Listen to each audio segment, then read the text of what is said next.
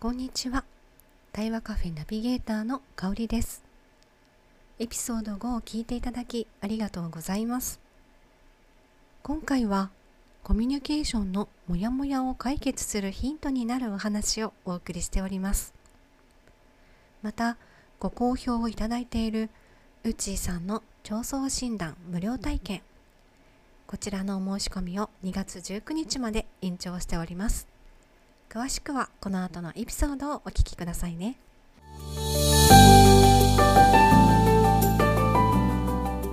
こんにちは。心と腸のカウンセラー内山美恵子です。対話とは信頼関係を築くコミュニケーションです。このポッドキャストでは自分も相手も大切にするコミュニケーションについて皆さんと一緒に深めていき忙しい毎日の中でほっと心が軽くなるそんな時間を持ってもらえたらと思っています。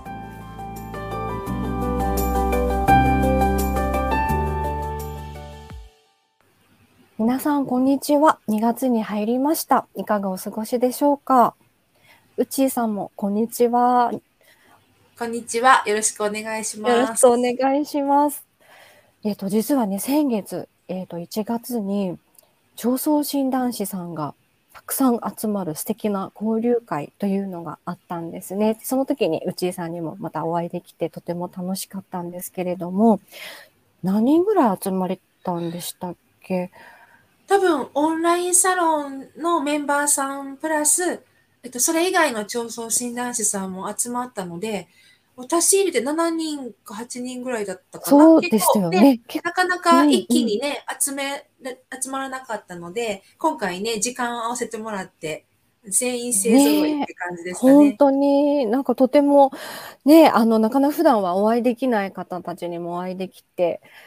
で、やっぱり調創診断をどう使うかとか、普段ね、やってないけど、一緒にやってみるとこんな面白いことがあるねみたいなお話もできてあっという間の時間だったんですけれども、ね、またぜひ企画していただきたいなと思ってるんですけど。はい。ね、楽しかったですね。うっちーさん、その交流会の時に気づきがあったというふうに聞いたんですけれども、どんなことがあったんでしょうか？あはい。えっ、ー、と、私は、なんか人にこう嫌な思いをさせたらちょっと自分がそれが怖いって思ったりとか、はい、失敗するっていうことを恐れるっていうところに気持ちがすごくいくなっていうのを思っていて、それはすごく自分でも気づいていた感情なんですけど、えー、そんな時に自分がそういうモヤモヤした気持ちでいると、人が良かれと思ってやってくれたことに対して、すごくネガティブな感情が働いてたんだなっていうことに気がついたんですよ。あ、そうだったんですね。え、何かネガティブな感情が起きるような出来事があったんですか？あ、いえいえ、あのー、逆に今回はすごくポジティブに捉えたので、はい。なので、今回、ね、うん、話してるんですけど、あ、はい、昔の自分だったら、こういうふうに捉えてるなとか、うんうん、もし、状況が違うと、こういうふうに受け取れなかったなってエピソードがあるので、それよかったら話してみてもいいですか、はい、はい、ぜひお願いします。はい、えっ、ー、と、私が一応そのファシリというか、進行をあの進めていて、皆さんにね、はい、自己紹介をこう振っていくっていうのがあったんですけど、まあ、メモをしていたつもりでも、私最後こう、最後の一人の方が残っているのに、次のこうワークに入ろうとしたんですね。はい。そしたら、かおりさんが、うちーさんって言って、あ、まだ、まるまるさんが自己紹介してませんよって言ってくれて、あ、はい、私はもう、あ、よかったと思って、このままね、やっぱり、あの、自己紹介されずに、そその方特に初めて参加される方だったし、うんはい、で、あの、皆さんにせっかくこう、自己紹介してもらうチャンスだったのにと思って後悔するだろうなと思ったので、すごく言ってもらってよかったなって思ったんだけど、そう、でそうだもったんですね。はい、そうそう。でも、なんか昔の自分だったりとか、シチュエーションが違ってると、私、まあ、それってミスじゃないですか、言ってみれば。ええ、ええ、少し、あの、自己紹介を飛ばしてしまったという自分のミスに対して、それが働いていると、相手がサポートしてくれたりとか、全然悪意はなく、手伝ってくれたことに対しても、指摘されたんじゃないかっていうふうにね、思いがちになるんですよ。わかります。そういうとこ私もあります、確かに。ねうん。で、なんか手うん。手伝ってもらった時に、なんかやっぱ完璧を求めて、自分はこうしなくちゃいけないって思ってると、うん。なんか抜けたところばっかりに目がいってしまったりとかするから、うん。だから、なんかそういう気持ちにね、なった時に、私、でも今回はならなかったんですよ。ああ、よかった。よかったです。そうんっか。そうそ言っていただいて助かったなってすごい思ったのは、うんやっぱり自分自身がこの場でどういるかみたいなこととか、うんあと失敗しても、後からきちんと、もし相手が嫌な思いをしたんだったら、きちんと関係性があれば、謝ればいいと思ったら、うんうん少しミスを恐れるっていうことが怖くなくなってきたんですよね。そうなんですね。そうですよね。なんかその、ね、ミスをしちゃったものをどうカバーするかっていうところまでちゃんと意識がいけばね、そこで自分がこう、あ、大丈夫。まだこれができる、これもできるっていうふうに思えればいいのかなって思うんですけど、いつもなんかそこまで考えが及ばなくて、あ、やっちゃったってところで止まっちゃう時もね、うん私は結構多いので、そこをね、うちさんどんな風にしてそのなんていうんですか、思考の変化っていうのをされたんですか？やっぱりでも関係性のある人っていうのも大きくて、かおりん。さんがどういう意図を持って言ってくれてるかっていうのもよく分かったし、うん、あと、その名前を私はちょっと飛ばしてしまった方も、多分そんなだけのことだったら、多分気を悪くされないかなって思ったのは、その方ともう3ヶ月のセッションを終えたばっかりだったんですよ。うん、あ、そうだったんですうんね。だから、やっぱり相手の方がしを知ってるっていうことは、すごく大きかったなって思うし、なおかつ、やっぱり自分の自己理解ができてたっていうところが大きくて、私はこういうところで、やっぱり自分がミスしたら、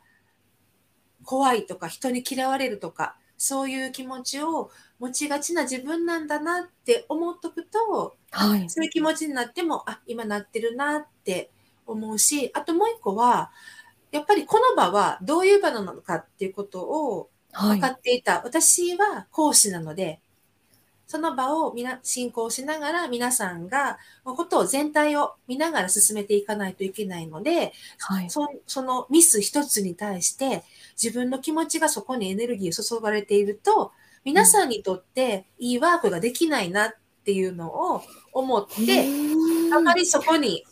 引っ張られないようにっていうことを心がけてやってたすんです。ごい。そうなんですね。あの短い間にちゃんとそこまで考えて行動されたっていうのが、やはりうちさん素晴らしいなって私は思ってしまうんですけど、なんかこう、私の場合は、あ、やっちゃったって思うと、その後何喋ったか忘れちゃうぐらい、こう、ありますよね。頭が頭真っ白だけど、口は。そう、でも進めなきゃいけないしって言いながら、うんえ、何やってたんだろう、あの後みたいに終わってしまった後に何も思い出せないような時とかもあって、そう、まだまだそういう意味では自分がそうなりやすいんだっていうのをまずね、知っておかないといけないし、うんそうなった時に、あ、来た来たみたいに、こう、ちょっとね、ちょっと一歩引いてみられればいいんですけどね。んそうそう。なんとかこう自分のパフォーマンスってもうある程度ね、あのー限界があるとか、これぐらいのことしかできないって、それ以上のことをやろうって思うと、余計に自分をよく見せようと思ったりとか、うん、ね、そういう気持ちが働くんですけど、今自分が持ってるこの力を最大限に活かすっていうところに注力してると、うん。そこまでこう焦ったりとか、はい。頭が真っ白になったりとか、っていうことはだいぶ私は減ってきました。そうなんですね。そっか、じゃあやっぱりその自分がどのくらいの範囲ができるのかっていうのをまずきちんと分かってないといけないですよね。ね、そこがやっぱり自己理解を深めていくっていうところ、うん相手をやっぱりサポートするためには、はい相手がどうかとか、相手をどうするっていうことを考えるよりは、まはいずその相手を通して、その自分がどうなのかっていうところに目を向けていくって、やっぱりカウンセリングマ,、マインドやなって思いながら、本すごく当ですね。うん。日常に活かせることが多いなって今回も改めて思いました。そうだったんですね。は、シェアしていただいてありがとうございます。はいちょうどね、私が、あの、それを言った本人だったので、なんか、うちーさんに、なんかこう、ね、よよかれと思ってやったことが、うちーさんにネガティブ感情を抱かせてしまっていたらどうしようって思ってたんですけど、そうじゃなくてうん安心しました。はい。そこも関係、確認するってすごく大事で、うん、うん。で、そうなんこれを、ですね。あのーなんだろう、かおりさんがもしかしたらちょっと失礼なこと言っちゃったかなって思ったままより、うんうんこうやってお互い言い合えるっていうのが、またすごくクリアになって、うん関係性が風通し良くなるっていうところにもつながるのですごい大事やな、確認し合うっていうのもすごい大事やなって思います。はあ、そうですよね。やっぱりなんかそういうのって文字だけ、あのメールとかね、そういう文字だけじゃなくて、直接話して、こう、この時こういう気持ちで言ったんだけど大丈夫だったって聞けるかどうかっていう、その関係性ってすごく大事なんですね。はい。すごいいい、なんかエピソードになったなと思って、今喋りながら。本当ですね。はい。本当に楽しい交流会だっただけじゃなくて、いろんなね、気づきもあった時間になったなって思います。はい。ところで、うちーさん、交流会の他にも何か素敵な企画をされたというふうに聞いたんですけれども、どんなことをされてたんですか？そうなんですよ。私のビジネスのはい先。生である大場康子さんのお誕生日に企画してくださった、えーセッション感謝祭っていうのがあって、そこにはい。調創診断のブースというかそのメニューを提案させてもらったんですよね。そうなんですね。それはどんなことができるメニューなんですか？調創診断って心の声を聞くっていう部分が活用できるって前ね、お話しさせてもらったんですけど、私、はいよく最近気づくのが、潜在意識にはい。すぐアプローチできるのが早いなっていうのが感じてるとこなんですけど、うんどう思います？かおりさん、その辺。潜在意識ですか？私意識、うんあんまり意識したことなかったですね。うん、自分のなんか知らなかった本当の気持ちとか、はい。そこの表の感情はい。裏に隠れている、うんなんかそういう心理面みたいな感じのところが、あー調はい創診断でわかるって感じなんですけど、かおりさん、そういうのって、確かにあるかも。そうですね。なんか自分ではこうだなって思ってたけど、調創診断をして出てきた反応のところで喋ってると、その裏に、あ、実はこんなね、ことが裏にあったんだなっていうのに気づいたことは今までも何回かあって、うん。だからこう、なんだろう、自分ではこういう問題だって捉えてたのと、もっともっと深い、なん思ってもない関係があるとも思ってなかったようなことが、そう出てきたりっていうのもあったので、そういうのに気がつくのってすごく面白いなって思ってたんですよね。うんうんうんそうそう。で、それで、その自分でも気づかなかった感情を手放すっていうところまでできるじゃないですか、調創診はい、はい、そうですねで。、すごくビジネスをしている方とかにも活用できるかなと思って、で、はい。今回はやりたいことが分かっているけど、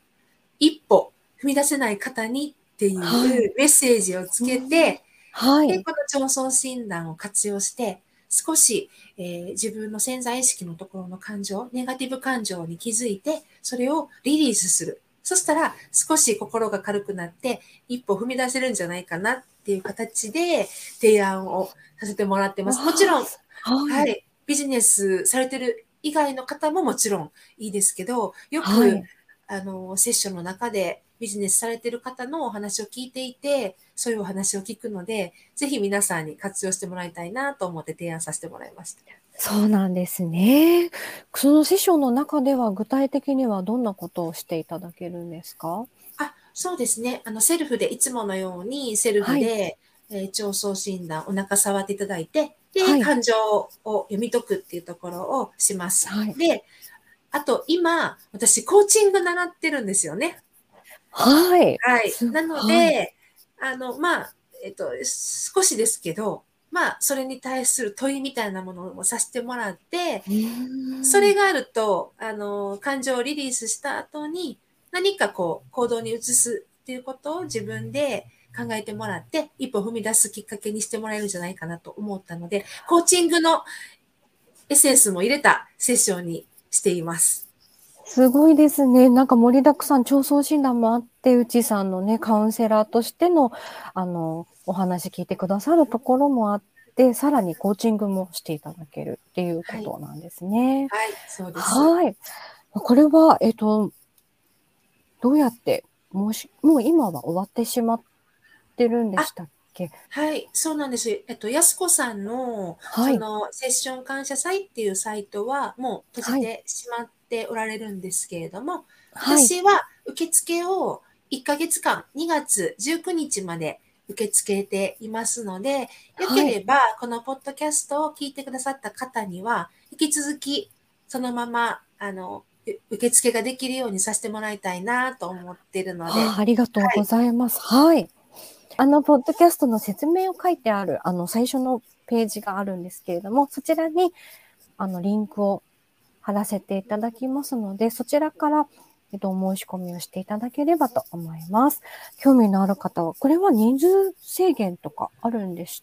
かね？あそうですね。あの、予約自体が1日、えー4人ぐらいまででもう閉じてし、1日もなるんです。1日上限の4人っていうところが、あの、埋まらなければ、あの、まはだ日程は空いていると思うので、あの、はい予約していただけます。あ、よかったです。それではね、こちらの、あの、ポッドキャスト聞いてくださっている方には、特別ですね、2月の19日まで申し込みをしていただけますので、ぜひ、リンクの方からお申し込みいただければと思います。はい。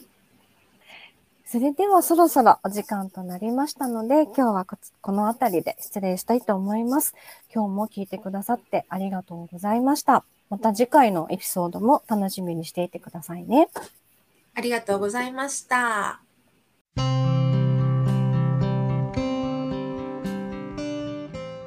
最後までお聞きいただきありがとうございました。コミュニケーションが苦手だった私がカウンセリングを学び実践してきたことが皆さんの気づきになれば嬉しいです。Facebook グループ対話カフェ心超コミュニケーションではカウンセラーのコミュニケーション術や調創診断についても発信しております。リクエストお待ちしております。それではまた次回お会いしましょう。ありがとうございました。